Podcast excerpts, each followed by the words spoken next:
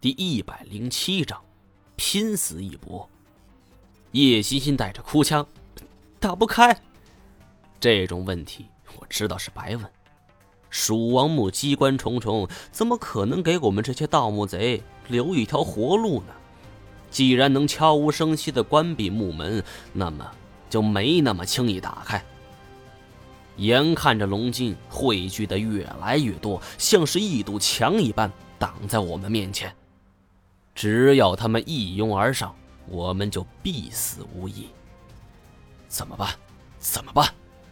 我努力让自己冷静下来。想着对策，面前密密麻麻龙筋晃动，龙筋墙微微露出了一些缝隙。透过缝隙，我突然注意到，正对着我们的蜀王像那儿，有一点异样。最开始，我怀疑是否自己看错了，直到人面墙再次露出缝隙，我忽然发现，蜀王的尸身和一开始见到的蜀王像。模样是一般无二，但是动作却有着差别。纯金蜀王像，双手平放在王椅的两边扶手上，威武霸气，有种君临天下的摄人气魄。而眼前这具蜀王尸身，虽然不失威严，但是双目紧闭，双手掐诀，看上去更像是一个掐诀念咒的老道。这些怪异的龙筋是否和蜀王的姿势有关呢？我脑海里突然蹦出了一个念头：反正也死定了，老子临死要把你尸体给毁了。那一刻，我终于明白什么叫舍得一身剐，敢把皇帝拉下马。我像是一头发疯的野兽，军刀不停的挥舞。身边竟然没有一条龙筋能够近我身来，硬是被我杀开一条血路。事后回想的时候，都觉得不可思议。生命中有这么一次就足够了，再让我来一次的话，肯定就冲不出来了。从龙筋的包围中终于冲了出来，我是大步流星朝着蜀王冲去，一口气跳到殿壁之上。蜀王身后几条龙筋见我冲上来，是毫不犹豫，张嘴就咬。这种情况下，拼的就是胆识。反正老子豁出去了，我一发狠，根本不理这来的龙筋呢，双手是紧握军刀，一刀狠劈了下去，将蜀王的脑袋就给砍飞了。不等头落地，我又用一个专业的开大脚，一脚。将这脑袋给踢飞了。可怜这位生前不可一世的王爷，脑袋咕噜噜的被我踢入了黑暗之中，不知道哪儿去了。不料随着蜀王脑袋落地，这些龙筋像是遭到电击一般，身体抖动两下，全都萎靡了下来，瘫倒在地。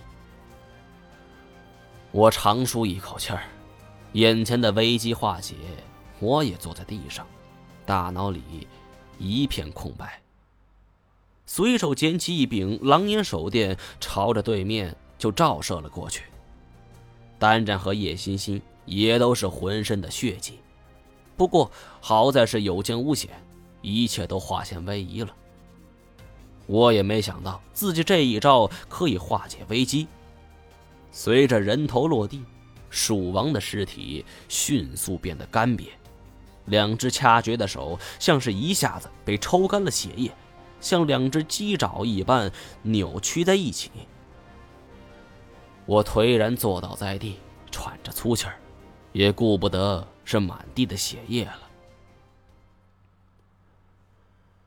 歇了良久，叶欣欣主动走了过来，尽管脚步踉跄，但看上去他也没什么大碍。他走到半路的时候。顺手从地上捡起一把刀，我见如此，明白他要干什么。此时我内心是极其犹豫的。我答应过乐瑶会保护蜀王墓，却在内心想见识一下让千百人趋之若鹜的长生不老药。谁曾想，叶欣欣没来得及上前，整间蜀王殿就开始了剧烈的摇晃。砰的一声，一块篮球般大小的石块砸在我的身边，只要再偏数寸，我就已经见阎王了。我心中一沉，地震了！我立马跳了起来，拉上叶欣欣就往外跑去。蜀王殿摇晃的是越来越厉害，可是跑到石门前也没丝毫办法，因为此刻石门还是紧紧关闭的。我心急如焚，眼见头顶不断有巨大石块掉落，再这么下去，我们都得被砸死在这儿。这种情况无法避免，到底是蜀王精心布置的机关，还是巴山发生了自然灾害？我不得而知，只好就近找到墙角，我们蜷缩在一处。到最后，这些石头像是雨点一般砸了下来。然而，就在我们即将被落石包围的时候，轰隆一声，石门竟然受不住力，坍塌了。